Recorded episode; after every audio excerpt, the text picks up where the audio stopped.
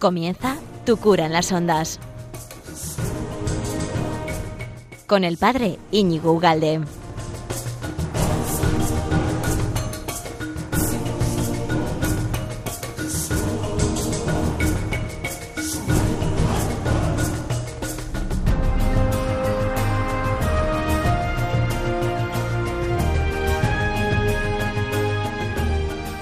Buenos días, amigo de Radio María. ¿Qué tal estás? ¿Cuánto tiempo, verdad?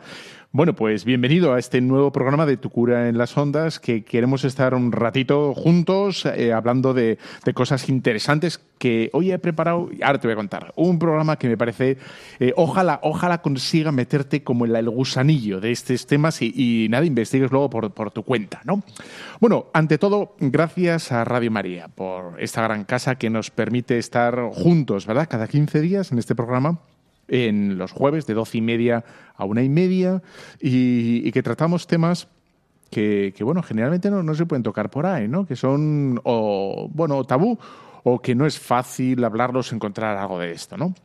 Bueno, pues eh, ya sabes que luego todo esto, gracias a Dios, a la magia de Internet, lo puedes encontrar en un montón de plataformas, ¿no? En Evox, en Facebook, en Instagram, en Twitter, eh, incluso en Telegram, con un canal ¿no? de Pater Ugalde. Bueno, pues eh, fantástico. Por supuesto, la página web de Radio María que, que te animo a que, bueno, rebusques, cotillees y, mires, porque están colgadas todos, todos los programas absolutamente de Radio María. ¿no? Bueno, pues hoy tengo previsto para ti como tres temas. He preparado uno como con más énfasis, entonces quizá no me dé tiempo a acabar los otros dos, da igual, ¿no? Vamos ahí, en fin, relaxing, relaxing, eh, tranquilitos y lo que dé y lo que no dé. Entonces, tres temas. Uno sería hablar, quiero, quiero presentarte a un autor que a lo mejor te suena un poco de oídas, así vagamente, o quizá te suena más que el autor alguna de sus obras, que sería C.S. Lewis, ¿no? Un converso ahí. Lo que me interesa es lo del converso, ¿no? Y, y todo su proceso y lo que luego nos va a aportar a nosotros, ¿no?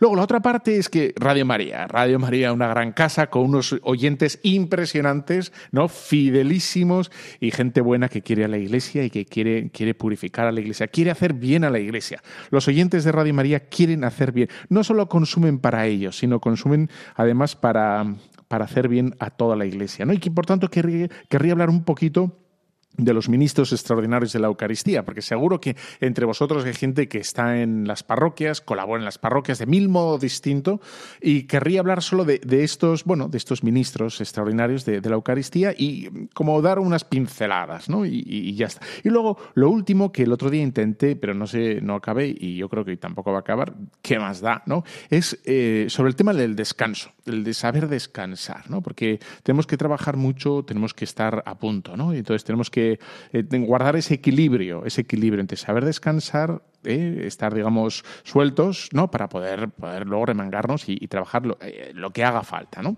Bueno, pues espero que estos tres temas te sean de tu agrado. Vamos a empezar con C.S. y su conversión, que te prometo que es, que es fascinante. Ya vas a ver. Vamos allá.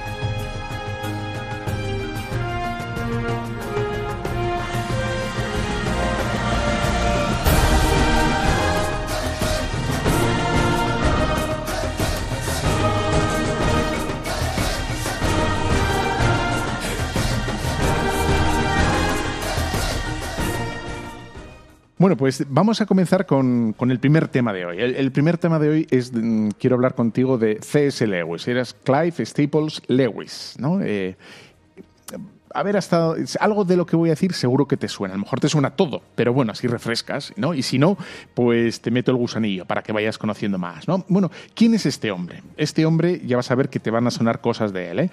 eh es un irlandés, irlandés que eh, en muy poco tiempo se va a afincar en Londres y todo el desarrollo de su vida va a ser en, Londres. ¿no? Nace en 1898 y va a fallecer en 1963. ¿no? Él recuerda su infancia de una manera absolutamente idílica, ideal, ¿no? fantástica. Él, él tiene como una conexión eh, gigantesca y con su madre, y, eh, en la cual encuentra un apoyo absoluto. Él, él, recuerda con, bueno, con amor eh, gigantesco, con un cariño que, bueno, pues de, un niño, ¿no? de un chavalín a su madre, ¿no? su padre era un abogado, un, currante, un buen trabajador, ¿no?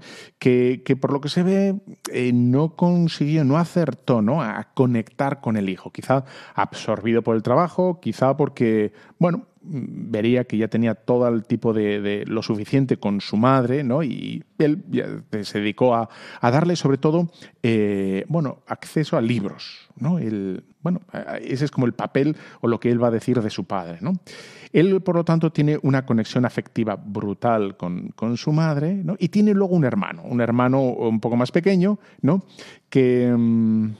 Bueno, con el que se va a llevar bien, pero vas a ver que a los nueve años eh, fallece su madre. Fallece su madre, por lo tanto, eh, el padre va a cometer la torpeza, quizá por, no saber mm, manejar las circunstancias, de enviarlo a, a una residencia, ¿no? a un internado. Y en ese internado lo va a enviar casi al mes o dos meses de morir su madre. De tal manera que que todo lo que es la infancia, de, ¿no? que, había estado a gusto en una casa con sus padres, eh, sabiéndose querido con, con, el acceso a los libros, él recuerda mucho lo de los libros, ¿no? Eh, se va a ver eh, no interrumpido, sino brusquísimamente, ¿no? como bueno, como una irrupción de frío y de soledad, porque su padre lo va a enviar en un mes, en dos meses, ¿no? A una, bueno, a una residencia, a un internado, ¿no? Que él lo recuerda como un campo de concentración. Quizá no fuera así, ¿no? Pero, pero fue el contraste tan rápido, tan sumamente brusco, que él se sintió absolutamente encerrado, ¿no? Lo único que recuerda positivo de, ese internado, ¿no? Eh, de ese pequeño y frío internado, dice, ¿no? Con, con nueve años, ¿no? Que eran eh, solo nueve alumnos internos. ¿no? Es decir, que una pobreza sin el cariño de su madre en Londres, además, ¿eh? el, internado. De tal manera que, se ve lejos de su padre, lejos de su hermano, que su hermano también va a ser enviado en internado. ¿no? Y lo único que, mm, bueno, aparte de ese golpe de realismo ¿no? con, la vida, vamos a decir así, ¿no? lejos del calor de una madre, del cariño de una madre, de los cuidados de una madre. ¿no? Lo único que va, que, va a recordar como, como, de forma positiva es el acceso que pudo mantener o que siguió manteniendo con, con los libros él eh, seguirá devorando los clásicos, eh, los, libros, absolutamente. Eh. Y ahí leerá todos los clásicos griegos, a, Virgilio, etc. Em, ahí se refugió. Tenía esa virtud, tenía ese don, tenía ese hábito de lectura, ¿no? Y ahí entró en contacto con, el mundo griego, ¿no? con el mundo de las religiones, ¿no? con, el mundo también lleno de fantasía, son la mitología. ¿no? Y aquí tenemos que hacer un pequeño paréntesis. Vamos a hablar un poco, pero muy brevemente, de, la mitología. Porque la mitología ¿eh? porque él ya ves, el chaval, con nueve años se adentra en el mundo de las religiones griegas y, los mitos, que no, dejan de ser, eh, bueno, una, como una narración fantástica y maravillosa, eh, pero que intentan explicar como el desentrañar el misterio de, la existencia, ¿no? el misterio de, todo lo que existe. ¿no? Para mucha gente el mito es, es algo que no existe, ¿no? el mito sería algo irreal, ¿no? pero, pero realmente el mito no es eso. ¿no? En sentido estricto, el mito es una, un modo simbólico de querer explicar la realidad. ¿no? Eh, es decir, como uno no puede saber explicar muy bien qué son las cosas, lo que utiliza son narraciones, eh, digamos, fabuladas, por decirlo de alguna manera, ¿no? para intentar llegar a una comprensión más profunda de, lo que son las cosas. ¿no? Eh, entonces, el mito quiere hablar, quiere explicar. ¿no? Un mito, cuando se habla de los mitos, quiere explicar qué es la religión, qué es lo sagrado. ¿Cómo explicas lo sagrado? ¿no? ¿Cómo explicas qué es la religión? ¿Qué, ¿Cómo explicas qué es la, la fecundidad? ¿no? Cuando la gran mayoría de los que me estáis escuchando habéis sido padres o habéis sido madres, ¿no? Claro, no es verdad que aquí solo un puro, digamos, producto biológico, ¿no? Hay, hay una maternidad, hay una filiación, hay una, maravilla, ¿no? En tener un, crío, en la prole, en, algo tuyo que, que, se mantiene en el tiempo, ¿no? Es el fruto del amor, bla, bla. bla. Bueno, todo eso el mito, ¿no? la sabiduría, la, inmortalidad del, hambre, del, hombre, etc. Todo eso es lo que, lo que intentan recoger y expresar los mitos, en definitiva, lo que intentan los, los griegos, ¿no? con, todas sus, en fin, sus, mitologías, etc. Por lo tanto, el mito no es algo contrario a la verdad. No, no, no es algo, eh, una fantasía absurda, sin pies ni cabeza, para, digamos, eh, pasar el tiempo, sino que es un intento, en fin, con, como hacer una, iba a decir, como hacer una operación con, con, una cuchara de palo, ¿no? Pues es un intento de, de, desentrañar la realidad, el significado de las cosas más profundas, ¿no? De la felicidad, ¿qué es la felicidad? ¿Qué es el hombre? ¿no? Todo esto, bueno, con, con bueno, con unas narraciones que intentan dar carga a, todos estos conceptos que, que, son difíciles de explicar, ¿no? Entonces, los mitos, ¿no? Eh, lo van a hacer a través de, bueno, pues estas, estas narraciones, ¿no? Por ejemplo, cuando se habla de la lucha de dioses, ¿no? Los, bueno, pues es un mito, es un modo de hablar, ¿no? Que cuando luchan los dioses y, en esa lucha feroz entre los dioses se desprenden fragmentos, ¿no? De, los dioses que, dan lugar al cosmos, ¿no? A, la materia, ¿no? Entonces es verdad, es un modo de decir, bueno, pues tiene algo de divino, la, tiene algo de divino la naturaleza, ¿no? Y dice, bueno, pues es un modo de explicar, ¿no?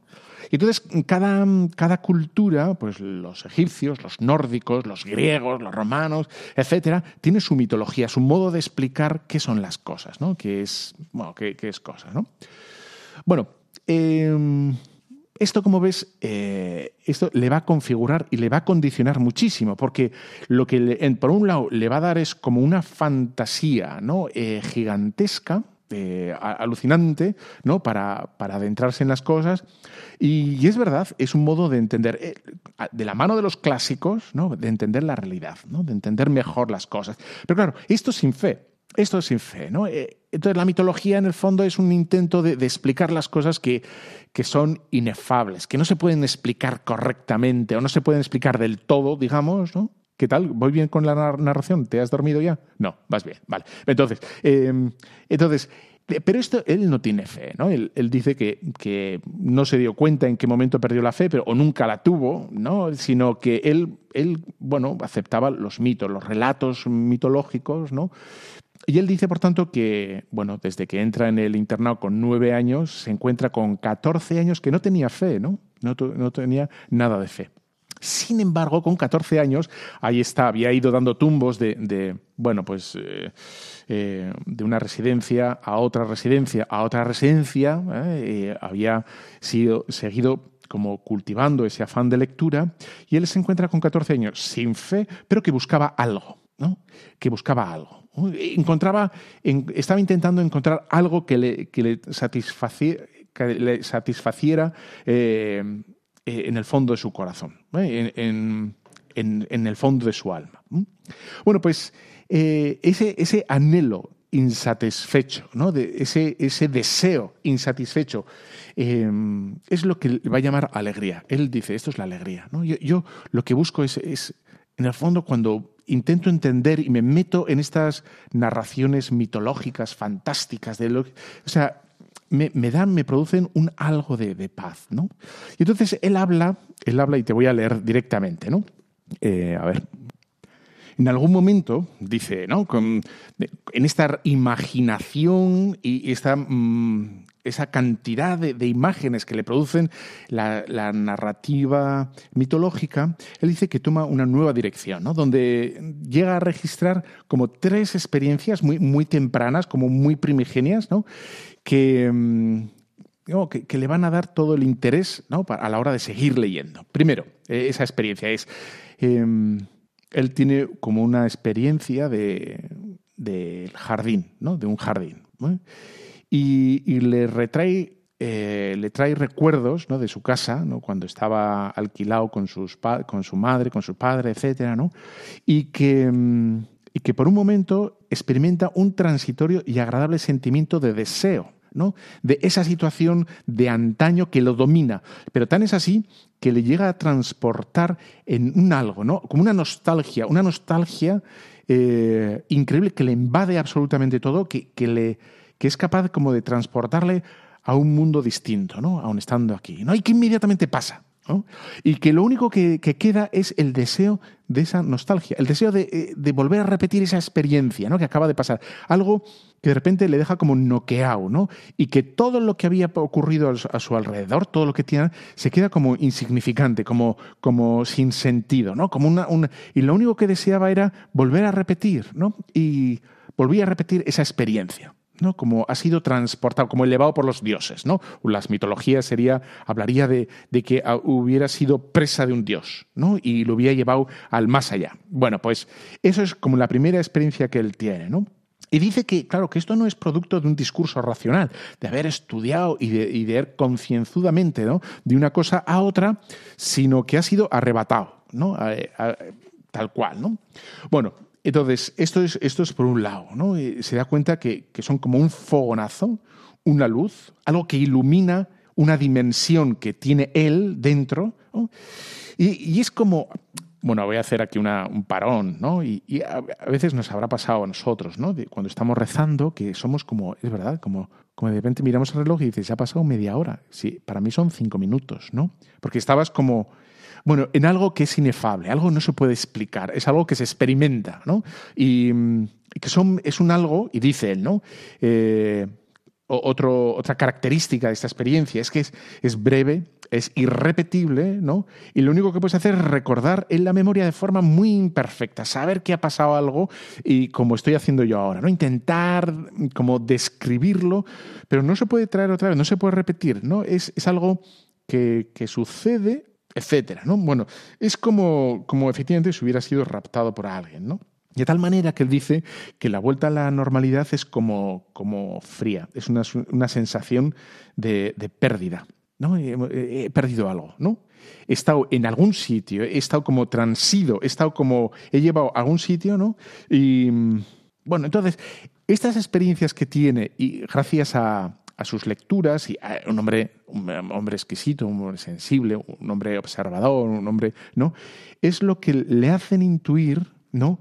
Que este mundo podría ser el trasunto o podría ser el, anticipo o podría ser, eh, digamos, la veladura de un mundo superior, un mundo del más allá. Algo que se expresa mal aquí, ¿no? Algo que existe de manera eh, sublime, eh, en el más allá y aquí torpemente. ¿no? Aquí todo lo que se nos expresa, ¿no? todo lo que intenta hacer eh, el arte, la poesía, la música, lo hace cuando es normal, lo hace de forma torpe y cuando el arte, en cualquiera de sus eh, manifestaciones, la escultura, la música, la poesía o lo que fuera, eh, es, arte, es buen arte, pues consigue efectivamente transportarnos y llevarnos algo que no es material, ¿no? Nos lleva, nos, es verdad, no, nos lleva, ¿no? Y entonces aquí, cuando él, gracias a todo este mundo mitológico, ¿no? De, imágenes que intentan expresar eh, algo más allá de lo material, ¿no? Algo que está más allá de lo biológico, algo que está más allá de lo, meramente físico, ¿no? Y, que es como no manejable, como la física, es cuando, y tiene esta experiencia, es cuando empieza a acercarse a Dios, ¿no? Dice que no fue de forma repentina y tampoco, digamos, en un momento dado, ¿no? Sino que va a ser repentino, no va a ser repentino, sino va a ser progresivo, ¿no? Mm, y, voy a hacer un pequeño avance, ¿no? Eh, eh, va a utilizar la imagen de la nieve, ¿no? Va a ser algo como un deshielo. Va a ser, y ahora, eh, bueno, no lo voy a decir. va a utilizar esta imagen de la nieve, la va a utilizar en una de sus novelas, que la conoces perfectamente, y, o la película, también la conocerás, ¿no? Y, va a hablar de cómo poco a poco se va a derretir la nieve ¿no? y va a dar paso a la primavera y que va a ser paso a la fe. Y, eso es lo que va a hacer. Y luego va a haber un segundo paso, ¿no? Al cabo de dos años, estamos ya en 1929, ¿no? Es donde dice que admite a Dios, eh, entiende que Dios es Dios, ¿no? Y de rodillas cayó, cayó y empezó a rezar, ¿no? Él era profesor de Oxford, había, se había eh, bueno, enrolado en Oxford, había sacado unas muy buenas eh, notas, eh, había sido elegido, había, bueno, concursado para hacer las oposiciones, eh, había conseguido, y, mm, y, en ese mundo, digamos, intelectual, que es protestante, Oxford es protestante, eminentemente protestante, él va a dar el paso a Dios y del paso a Dios va a dar el paso al cristianismo, ¿no? porque no lo era, no, no era ni siquiera cristiano. ¿no?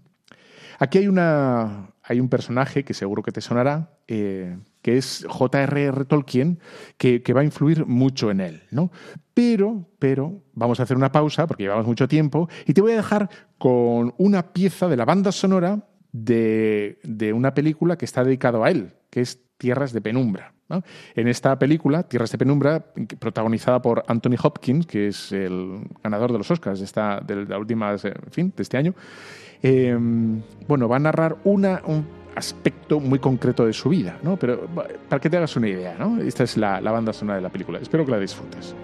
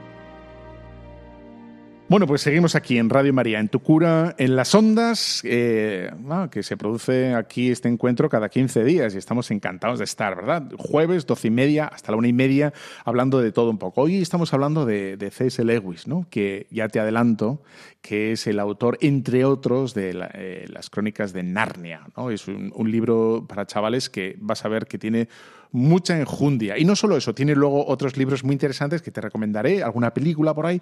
Eh, bueno, es un hombre eh, interesante, muy interesante. ¿no? Luego ya sabes que todo esto lo puedes encontrar en la maravillosa internet, la página web de Radio María y, y luego en Evox, en Facebook e Instagram en todos sitios, incluso en, Telegram un canal, ¿vale? Pater Ugalde. Muy bien, pues estamos hablando de, ese momento en el que él consigue, ¿no? Eh, como dar el paso hacia Dios.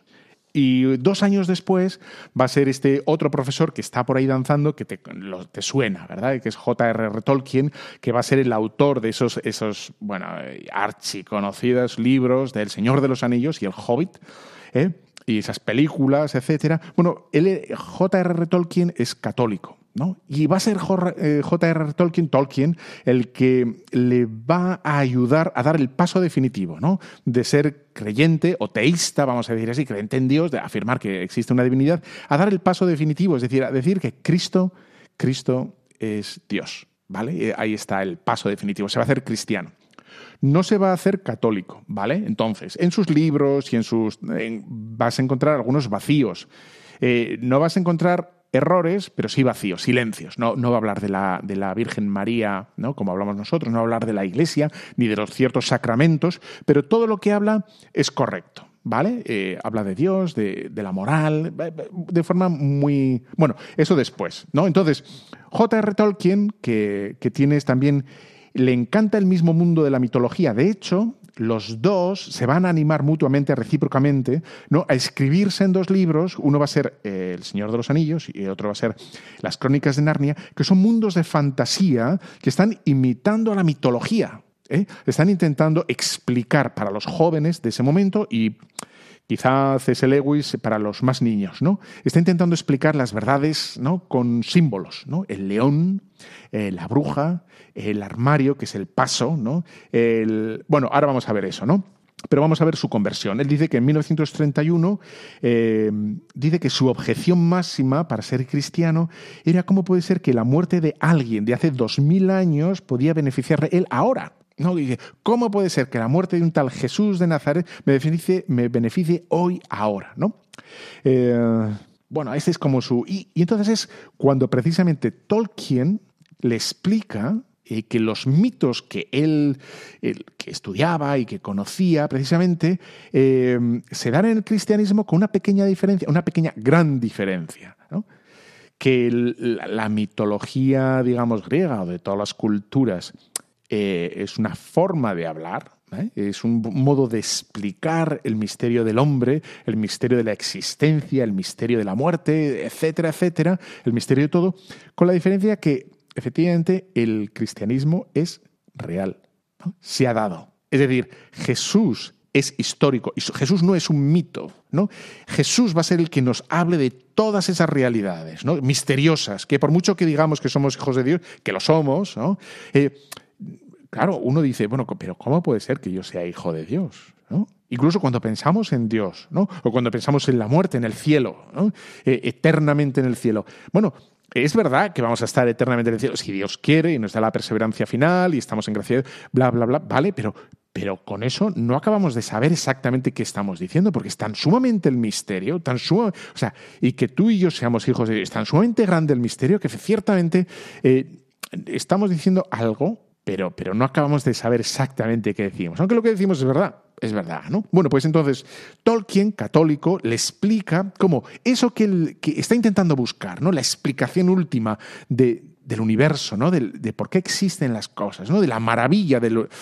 Bueno, este es un, eh, es un tío fino, ¿no? Es un tío que le gusta eh, el, arte, por lo tanto es un hombre eh, estético, es un hombre delicado, es un hombre, bueno, fino, ¿no? y bueno, que se deja asombrar por la maravilla de, lo que existe, ¿no? Entonces, y dice Tolkien, bueno, la explicación última es Jesús. Jesús es la explicación de todo. Y efectivamente, él entiende efectivamente las Sagradas Escrituras, Cristo, eh, etcétera, como, como la explicación, como la piedra última que le va a encajar todo y que armónicamente todas las piedras van a caer en su sitio y van a formar como un mosaico precioso que explica perfectamente todo y que, y que le da, digamos, una lógica interna, interna, ¿no? Coherente y fuerte, ¿no? Y dice él como una mañana que, había quedado con alguien para ir al zoo y dice que por la mañana salió de casa sin, sin creer en Cristo y cómo volvió a casa ¿eh? Eh, creyendo que, que, Jesucristo era hijo de Dios. Ahí está, ¿no? Es como la, la, maravilla de él, ¿no? Y es ¿cómo, cómo pudo ser eso, ¿no? Bueno, pues él, él hace este paso Em, bueno, los compañeros, de, los compañeros de trabajo en Oxford quizá no se lo van a perdonar del todo y la situación se va a volver un poco tensa, ¿no? Pero, pero él sigue adelante. Por ahí, por ahí vas a ver, por tanto, lo importante que es los consejos a los buenos amigos. No, no, es cuestión de, arribismo, de, forzar las conciencias de la gente, sino de ayudar a pensar, ¿no? ayudar a dar sentido a las cosas ¿eh? y que, como claves interpretativas que ayude a la gente a que sus vidas se entiendan con mayor profundidad, con, con, bueno, con, con mayor sentido, con mayor trascendencia, que no se ciñan al vivir, que no se ciñan al horario, que no se ciñan, que todo el horario, el, esfuerzo, el trabajo, el sudor, todo eso tiene, un trasunto, tiene un algo eh, como interior más profundo, más elevado, más casi casi diría sagrado, ¿no? Eh, como hechura de Dios. Estamos, somos campo, campo donde trabaja el Señor, ¿no? Eso es una maravilla. Eso, esto que estoy diciendo ahora no se puede expresar con, las ciencias empíricas, ¿no? Con la biología, con la... No, se utilizan imágenes, se evocan, se... Bueno, etcétera, etcétera. Bueno, por ahí, el, hombre, por tanto, es un intelectual, ¿no? Es un intelectual que, da que da un giro, se convierte y tiene unos cuantos libros. ¿no? El primero que quería nombrar ¿no? es el de Narnia. Es, estos libros que mm, él va a utilizar en, la narración, en estos cuentos, que es para muy niños, todo lo que él ha vivido. Entonces él habla como eh, el armario que utiliza para entrar en un mundo fantástico. Eh, ¿qué, significa? Para un niño el armario es un armario, es una puerta lógica para la fantasía, ¿no? Pero, pero es también la, no quedarse en lo material, ¿no? Esos tres, cuatro niños que están correteando por la casa, entran en el armario y dicen, trascienden lo material, consiguen pasar. ¿no? Él dice en un momento dado que el armario está lleno de, de, los abrigos pesados de la, de la, madre, del dueño de la casa, que no le dejan pasar al mundo de fantasía, o al mundo eh, de Narnia, perdón, y, y, es como la dificultad que les vamos poniendo a los niños, ¿no? Para que sean imaginativos, para que piensen más allá en las cosas, digamos, nobles, grandes, ¿no? Eh, profundas de las cosas. Bien, entonces, la dificultad que tienen los niños para llegar ¿no? a Narnia. Y, Narnia eh, es un, sitio fantástico, nevado, ¿no? Y que los niños se encuentran con dos personajes, que sería el león y que sería la bruja, pero que en el libro en ningún momento los niños saben qué está pasando, ¿no? Que es exactamente lo que, lo que los adultos eh, digamos, intentan entender del mundo actual, ¿no? Estamos en, el mundo y dices, bueno, ¿qué es lo que pasa en el mundo? ¿Qué es lo bueno? ¿Qué es lo malo? ¿no? ¿Por qué algo está bien? ¿Por qué este, algo está mal? Y entonces los niños en Narnia, cuando entran, eh, se encuentran en unas circunstancias que ellos no conocen nada y tienen que ir haciendo composición del lugar según les van hablando todos los protagonistas que van a salir en el cuento, ¿no? Los castores, eh, bueno, todos, ¿no? Y van a tener que entender al final quién es el bueno, quién es el malo, porque tiene que haber un bueno, tiene que haber un malo, ¿no? Eso es como el, es también la mitología, hay cosas que están buenas, hay cosas que están malas, ¿no? Y cómo eh, intentan eh, los niños explicar a los castores y a los protagonistas que hay un, bueno, cosas distintas, ¿no? Eh, que hay un sol, que del mundo que vienen ellos, el mundo real, hay un sol, ¿no? Un sol que brilla, que, que calienta, ¿no? Ellos no conocen, en Narnia no conocen el sol, ¿no? Intentan explicarle el sol a los castores con, con la lámpara que tienen en la cueva, ¿no? Y la lámpara, pues el sol es parecido a la lámpara, ¿no? Pero, pero con dimensiones gigantescas y precioso y, además arde solo y calienta, etcétera, etcétera. Y que ahí está utilizando, si te das cuenta, C.S. Lewis, la analogía para intentar explicar a través de esas imágenes a los niños qué cosas que trascienden el mundo material, ¿no? A la hora de hablar luego a los niños de Dios, del bien, de algo que es mucho mayor, mucho más rico que lo que ven, ¿no? Aquí en el mundo. Bueno, y se utiliza el lenguaje mitológico, el lenguaje, digamos, fantástico a los niños en ese cuento para explicar más y más, ¿no? La nieve, que antes he dicho, ¿no? Esa frialdad del corazón que se tiene que ir, bueno, pues poco a poco, ¿no? Que tiene que ir como descongelando progresivamente. ¿no? Bueno, pues eh, ahí está, ¿no? Ese es como la maravilla de, Narnia y, su gran éxito. Este tiene un éxito sin precedentes, eh, vende muchísimo, luego vendrá este Tolkien con su, con su otra visión más profunda, pero también lo mismo eh, con El Señor de los Anillos. Entonces tiene unos libros que son muy simpáticos, que te recomiendo, que es, por ejemplo, Cartas del Diablo a su sobrino. Es muy simpático este libro porque se supone que son las cartas que le escribe un diablo avezado, un diablo, digamos, con, currículum, que contiene eh, siglos y siglos de experiencia, de tentación al hombre, y le está escribiendo a su pequeño diablillo, a su sobrino chiquitín, que no, todavía no sabe tentar bien, ¿no? Y, le, y es en clave de humor eh, cómo, tiene que tentar de verdad, cómo tiene que tentar, ¿no? Y, y es muy sugerente ese libro porque efectivamente... Eh, bueno, conoce muy bien la, psicología del hombre, ¿no? Las torpezas del hombre y las evidencia y las saca a relucir de una manera muy simpática ese libro. Se, lee muy fácil, es muy sencillito, ¿no? Y, entonces el primer capítulo te lo voy a destripar, así te, pongo como ganas, ¿no? El primer capítulo viene a decir algo así como que, eh, bueno, que, tiene que tentar tiene que tentar a la gente no con grandes tentaciones no de, de sexo o de poder no sino de lo de no, liarse. ¿no? Lo dice con mucha gracia, ¿no? Lo dice con mucha simpatía y, entonces se supone que el enemigo es Dios, ¿no? El enemigo va a utilizar todas sus armas para alejarte, para alejar a tu, a tu paciente, etcétera, etcétera, ¿no? Entonces tú tienes que conseguir que coma un poco más, ¿no? Y ya está. Y que no se líe. Y que, y que lea un poco una revista más, ¿no? Y que no, no se lleve por, por, grandes fantasías, ¿no? Tú tienes que conseguir que sea mundano, ¿no? Que, haga lo de todos, ¿no? Y que no piense grandes cosas, etcétera, etcétera. Bueno, así tiene unas cuantas cartas que como bien, como está, está muy bien, ¿no? Bueno, luego tiene, por, ya no te voy a hablar, vamos a ir cortando ya, pero luego tiene el, eh, la película que os he recomendado, eh, Tierras de Penumbra, él se va a casar y, va a perder a su mujer. Y entonces va a escribir un librito como desgarrador, ¿no? que, que es, eh, se titula una pena en observación, ¿no? que en definitiva es la descripción del dolor, ¿no? de que casi casi él dice que casi casi parece como que vuelve a perder la fe, pero no, no, no, no la pierde, pero va a describir, eh, digamos, el, bueno, pues lo que, lo que hace sufrir la muerte de un ser querido, ¿no? Y, bueno, es un libro que tiene muchísimas ediciones, o sea, que tuvo muchísima, tiene 16 ediciones. Y, esto es un poquito lo que va a la película de Tierras de Penumbra, ¿no? es un poco melancólica, es un poco lenta, pero claro, como recoge bastantes cosillas del, del, pensador, de C.S. Lewis, pues tiene frases muy brillantes, ¿no? Muy, bueno, muy lúcidas y que iluminan mucho. Bueno, tiene Mero Cristianismo, que son una serie de charlas radiofónicas que le, que le entrevistaron, una especie de Tu cura en las ondas, pero de C.S. Lewis, ¿no? Allí en los años 50, en Londres, que tuvieron muchísimo éxito y lo recopilaron en un libro, ¿no? Mero Cristianismo, Mero Cristianismo, que te recomiendo pues, pues muchísimo, ¿no? que es fácil de, bueno, que yo creo que es sugerente y ya está, ¿no? Un poco fresco y tal. Y, está. Insisto que él no es católico, él es cristiano, pero, pero no es católico. Te voy a dejar con, con, el fragmento último de la película, de Tierras de Penumbra, y una reflexión que hace a modo de conclusión de todo lo que es la película, que me parece, me parece bonita, me parece, me parece acertada. A ver si te gusta. Creo que nadie quiera estar solo. ¿Por qué el amor, cuando lo pierdes, duele tanto? Ya no tengo respuestas. Solo tengo la vida que he vivido. Dos veces en esa vida he podido elegir. Como niño y como hombre. El niño eligió la seguridad. El hombre elige el sufrimiento.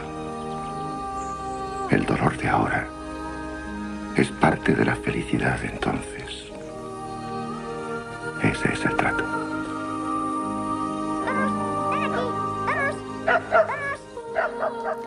Bueno, pues eh, seguimos en Radio María. Gracias a todos vosotros que sois fantásticos, que, que, lo único que queréis hacer es ayudar. Además, Radio María hace de palanca, ¿sabes? O sea que ayudando a Radio María se ayuda de forma indirecta, esa es la palanca, ¿no? Eh, sirve para mover otras cosas eh, y, multiplica el efecto, ¿no? De, una manera pues alucinante porque se llega a tantos rincones y, se hace tanto bien, ¿no? Y, es maravilloso. No hace ruido. Radio María no hace ruido, pero hace mucho bien, ¿eh? así de claro. Bueno, y además vosotros, los superoyentes de Radio María, que me consta, lo único que queréis hacer es ayudar, ayudar, ayudar, ayudar, ¿no? Y, sé que ayudáis en todas partes, en todas las esquinas, ¿eh? en Banco de Alimentos, en las parroquias como catequistas, en Caritas, en, vamos, que sois, sois como hormiguitas ahí trabajando constantemente. Es una delicia y una maravilla, claro que sí. Y hoy quería hablar, por tanto, de, los ministros extraordinarios de la Eucaristía, que dentro de todo esto es voluntariado, que esa movilización de Radio María, incluso los que estáis en la cama, ¿eh? también ayudáis. No en serio te digo que ayudas, ¿no? El ofrecer todo, las limitaciones, las penas, las alegrías, todo, todo, todo, todo. con Cristo todo, todo, todo, todo. Bueno, pues hoy querría hablar de, los ministros extraordinarios de la, de la Eucaristía, ¿no? que, que bien sabemos que, bueno, en algún momento, eh, pues el, el, párroco, si es de, de manera completamente digamos, extraordinaria, es decir, en un momento puntual. Puede necesitar alguien que le ayude a administrar la Eucaristía, porque imagínate, es un pueblo mediano, ¿no? Es un pueblo más o menos que ya tiene el, flujo de gente que va a comulgar, ya lo conoce el párroco, él se basta a sí mismo. Pero en un funeral, en una situación, una celebración, de repente se ve desbordado por la cantidad de gente, el, párroco de forma puntual podría dar la bendición a un laico y, que el laico le ayudara, ¿no? Que le ayudara a dar, a administrar la, la Eucaristía, claro que sí, ¿no? Pero si, si está, prevé el párroco, ¿no? Que esa ayuda va a ser prolongada en el tiempo o va a ser ya de forma definitiva, pues eh, lo correcto es que pida permiso, ¿no? que eh, lo comunique al obispo y el obispo le dé el permiso subsiguiente, ¿no? el, permiso necesario para que esa persona le dé, eh, le ayude a administrar. ¿no? sería un ministro que, que se nos dice bueno, en los cánones, cánones, perdón, 230, ¿no? En el párrafo 3 y el 910, párrafo 2, eh, que se nos invita, ¿no? A que no sean llamados ministros de la Eucaristía ni ministros especiales, ¿vale? Ni ministros de la Eucaristía. Son, bueno, pues ministros extraordinarios, ¿eh? y ya está, De los cuales sería escoger a, los, a los más piadosos, ¿no? a los que sabemos que tratan con mayor reverencia y, que estiman más la Eucaristía, que la van a tratar con mimo, con, con, cariño, ¿no? con, como si fuera un, como lo que es, un tesoro, un tesoro gigantesco, ¿no? un tesoro que no sabemos bien lo que tenemos entre manos, ¿no? porque si lo supiéramos, decía el cura de Ars, moriríamos ¿no? de alegría, moriríamos de, la maravilla que es manejar el cuerpo de Cristo. ¿no? Bueno, pues alguien que, que, que haya, digamos, eh, superado la tentación de la rutina y un poco de, la, fin, ¿no? de dejarse llevar por las cosas y tratar a, la Eucaristía como si fuera una cosa. ¿no? Por tanto, eh, alguien que, que, tenga eso, delicadeza, que sea un, de vida espiritual, y que no caiga en la tentación de la campechanería, ¿no? Eh, bueno, si, si, Jesús es mi amigo, pues lo dejo aquí, lo dejo allá, luego voy, luego lo cojo, no te, porque es mi amigo. no, no, no, con la reverencia, ¿no? La reverencia. Al, final los apóstoles eh, se fueron dando cuenta de con quién estaban tratando y al final eh, no le trataban normal, ¿no? Quiero decir, le trataban como maestro, ¿no? El Señor, el Hijo de Dios. Tú eres el que tenías que venir y de rodillas, ¿no? Le, adoraron, le adoraron, ¿no? Y, lo escuchaban con, afecto, y, pero también con respeto, con afecto y respeto. Que no se nos falte respeto, que no nos falte el afecto, las dos cosas, ¿no? Necesitamos las dos cosas. Bueno, y ahí está, ¿no? Y, qué bueno es que los, los, ministros extraordinarios de la Eucaristía, em, bueno, tengan hambre también de formarse, de, conocer mejor la liturgia, de conocer mejor las rúbricas, de conocer mejor lo que están viviendo, ¿no? Cuando suban al altar, que lo traten con reverencia, ¿no? Con, una genuflexión o con una inclinación de cabezas, en, caso de no... Bueno, si no pueden subir porque tienen malas rodillas, quizá tiene que subir otro, ¿no? Porque siempre suele haber el presbiterio varias escaleras eh, o escalones y, no vaya a ser que se caiga, etcétera. Ese punto práctico también hay que tenerlo en cuenta, ¿no? Bueno, pues eh, es un privilegio gigantesco, es un privilegio eh, y, que tiene que ser cuidado y que tiene que ser mimado por cada uno de, los ministros extraordinarios, ¿no? Cuando un ministro va, por lo que fuera, mandado por el párroco a dar la comunión a los enfermos a casa, eh, debe evitar absolutamente entrar a cualquier sitio, ¿no? Tiene que ir a la comunión y ya está, ¿no? Oye, ¿que ¿puede entrar a un bar? Bueno, pues si encontraba a alguien que no veía hace tiempo para dar un aviso o para conectar con él y para decirle algo, pero no, no es lo propio. Lo propio es que vaya directamente a casa de los enfermos, ¿no? Y les dé la comunión, ¿no? Y que vaya por la calle recogido, en la medida de lo posible, sin. Bueno, si tiene que saludar a alguien, saluda, ¿sabes? Pero, pero recogido, ¿no? Tiene, tienes, al Señor lo tienes, ¿no? Y luego todo lo demás lo puedes hacer luego, a la vuelta, o mañana, o por la mañana, o por la tarde, da igual, ¿no? Y tienes que ir recogido, ¿no? Y, y en caso, en caso de que fueras a dar la comunión a Pepito, a Fulanito y a Zutanito, y que solo te hayan comulgado dos, eh, pues, pues eh, no, no, no te llevas a casa al Santísimo, ¿no? lo devuelves a la parroquia. Es que está lejos, lo vuelves a la parroquia. No, es que. Entonces, el colegueo es a veces que se trae con el, con el Señor, ¿no? Es colega, es amigo, es muy padre, es mi amigo. Y lo dejo en casa y encima en la mesilla y tal, como si fuera eso, ¿no? Y dices, mira, tú, el reloj de tu abuelo, que vale yo, yo qué sé, ¿no? La sortija que te regaló tu abuela, que, que vale eh, 5.000 euros, no lo dejas encima de la mesilla, ni lo dejas, no, lo dejas, oye, esto a su sitio, esto, ojo, tal, ¿no? Pues no, te quiero ni hablar con el Santísimo, ¿no? Y luego qué bueno es que a los enfermos, cuando vais solos los laicos, avisarles, oye, eh, llevaría la comunión, ¿quieres que vaya antes el sacerdote? Primero, claro, hay que confesar antes, siempre hay que confesar, ¿no? Hay que recordar. Y tampoco hay que imponer el mecanismo. Bueno, yo los lunes voy a la ta, ta, ta, y dices, ya, pero este hombre a lo mejor se tiene, o mujer, me da igual, ¿eh? ¿eh? se tiene que confesar. No, no, no puedes de forma mecánica darle la, Eucaristía sin de vez en cuando sugerir, ¿eh? preguntar, oye, ¿querrías que pasara el sacerdote? Porque a lo mejor tiene que confesar, ¿no? o necesita confesar, o es bueno que confiese, ¿no? Eh, a veces, quizá también un poco por, por bueno, todos nos puede pasar, ¿no? Por aparentar coger a, jóvenes, etcétera. Y bueno, mejor coger a gente probada, ¿no? A gente que, que sabes, ¿no? Que es de misa frecuente, o diaria o frecuente, y que tiene, va a tratar con mimo, con mimo las cosas de Dios, ¿no? Es, es el gran tesoro. Ese es, o sea, si salimos de. que vamos a salir, ¿eh? Pero si salimos es porque vamos a cuidar la Eucaristía la gente y los planes pastorales y las cosas y todo esto. Y de, bueno, pues, pues, pues, pues, pues, mm, bien, no digo nada, pero eh, la Eucaristía, si cuidamos y nos creemos que Cristo está ahí y que ahí está la solución de todo, y no tanto en tanto plan y tanto documento y tanta gaita, ¿no? Y dices, la, la solución está en la Eucaristía, ¿no?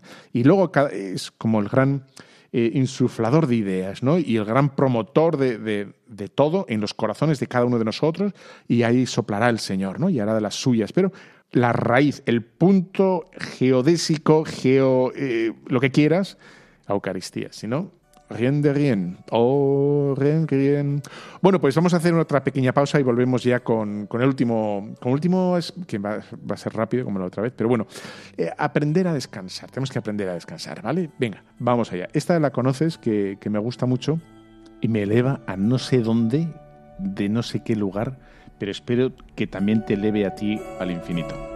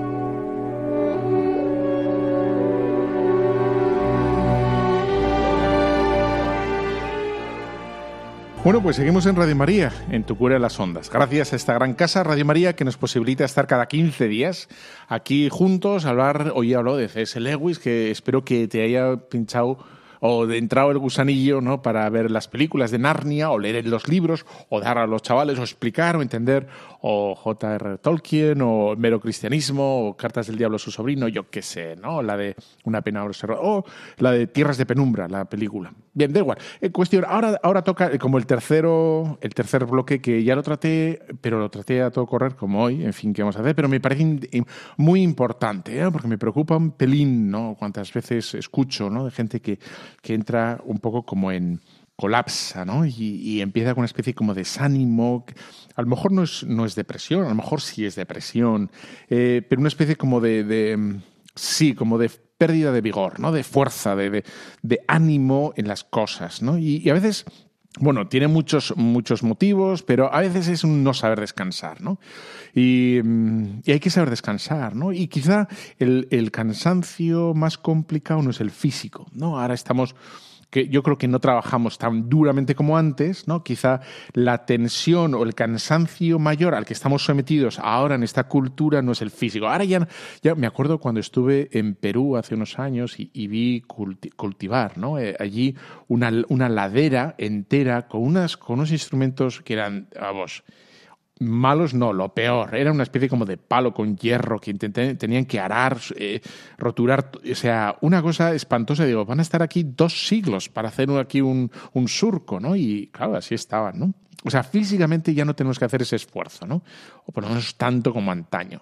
Ahora, sí que estamos sometidos a una tensión psicológica, ¿no? A un estrés, a un estrés, ¿no? Una tensión que, de, que tiene mil caras, ¿no? Que tiene de las preocupaciones de las facturas, de la educación de los hijos, de la situación de los familiares, del trabajo. Eh, mil cosas, ¿no? Preocupaciones, ¿no? Que, que nos, nos tensan, nos, nos puede, ¿no? Del que va a ser de, de mí, del que va a ser de... Bien, ¿no?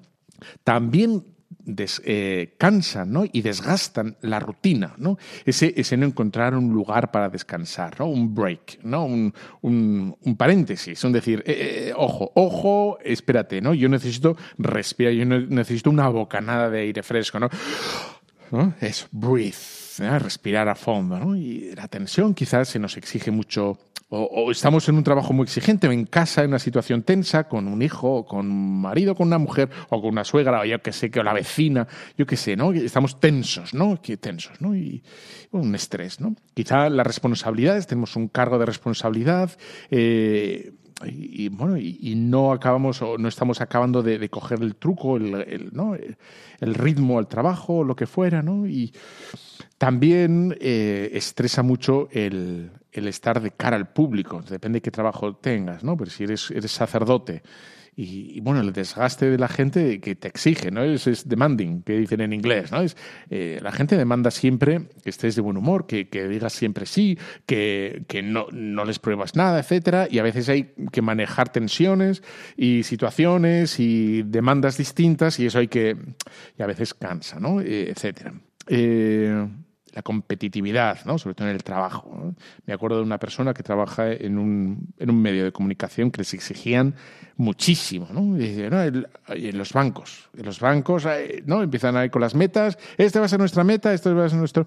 Y bueno, son, son situaciones súper competitivas, ¿no? Eh, y, y, si no tienes éxito, pues ya es como, en fin, ¿no? Eh, los demás, ¿no? Que te exigen siempre una buena cara o un estilo concreto, o quizá uno mismo, ¿no? La perfección, el perfeccionismo, el de que las cosas tienen que estar siempre perfectas, cuando eso es falso. Quiero decir, el perfeccionismo, bueno, hay que tender a hacer las cosas bien, hay que querer hacer las cosas bien, pero, pero ojo con, con frustrarse cuando las cosas no salen, no consiguen, no van bien, etcétera, etcétera, ¿no? Eh, de la prisa, ¿no? Estar siempre como contrarreloj constantemente, todo eso eso agota, ¿no? Dice, una cosa, otra, otra, otra, otra, ¿no? Y una, o no saber decir que no. Hay gente que no sabe decir que no y, le tensa, ¿no? Porque no sabe cómo zafarse de algo que piensa que no tiene por qué o tendría que hacerlo otro o que ya esto se va prolongando en el tiempo y no sé cómo esto va a terminar o cuándo va a acabar, etcétera, etcétera. Bueno, pues todo eso, todo eso nos desgasta, nos desgasta a unos más, a otros menos, a otros muchísimo, a otros menos, muy poco, pero, pero hay que saber de todo eso, hay que saber descansar, ¿no?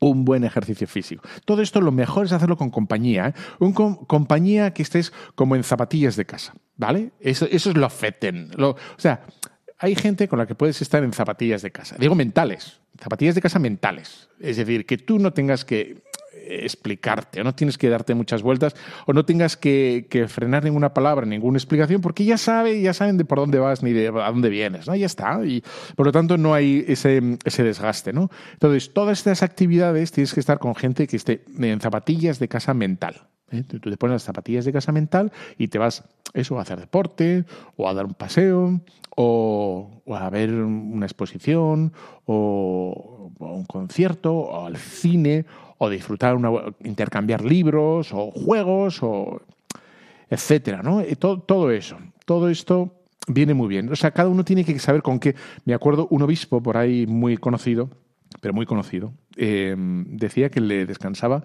eh, conducir. Bueno, pues bendito sea él, que sabía que le descansaba conducir, ¿no? Se iba y, como que le hacía una burbuja en su mente y se, obviaba, se olvidaba ¿no? la tensión ¿no? de las cargas de los vicarios, de las catequistas, de los problemas, de, etcétera, de la conferencia episcopal y tal, mucha carga, mucho peso, mucho trabajo que al final uno, pues, pues no, no, no, en fin, somos de, de barro y eh, podemos quebrar, ¿no? Y por lo tanto, no hay que esperar a que uno ya no puede más. Ojo, ¿vale? No hay que esperar. Uno habitualmente tiene que descansar habitualmente, aunque no sienta los, los síntomas, tiene que descansar, tiene que saber. Cuando uno empieza a tener los síntomas, ya, ojo, ¿vale? Eh, no, mal, tiene que, ¿no? Por supuesto, por supuesto que la oración, ¿no? Por supuesto. Pero no quiero, como los de Radio María sois muy buenos, a lo mejor puede pensar uno, bueno, rezando. Bueno, y no solo, ¿vale? Hay que rezar, sí, sí, por supuesto. No voy a decir que no, sí, hay que rezar. Pero mm, a veces la oración eh, hay que acompañar con otras cosas, ¿no? ¿Vale? Eh, por supuesto que sí, hay que rezar. Y uno está cansado y reza. Y no está cansado, también reza. Uno no, está, no solo reza cuando le apetece, sino también cuando no. Pero, pero hay que saber descansar también de, psicológicamente. y luego cuando uno hace ejercicio, escucha música, ve, da gracias a Dios también por todo eso, ¿no? Que no es rezar, no es rezar, ¿eh? ¿eh? rezar es rezar, aunque uno dé gracias cuando hace todo eso y casi casi es como rezar.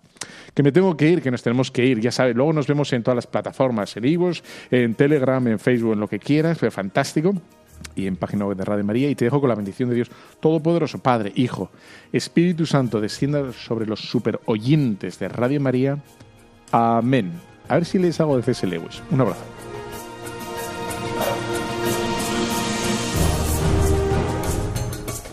Han escuchado Tu cura en las ondas con el padre Íñigo Ugalde.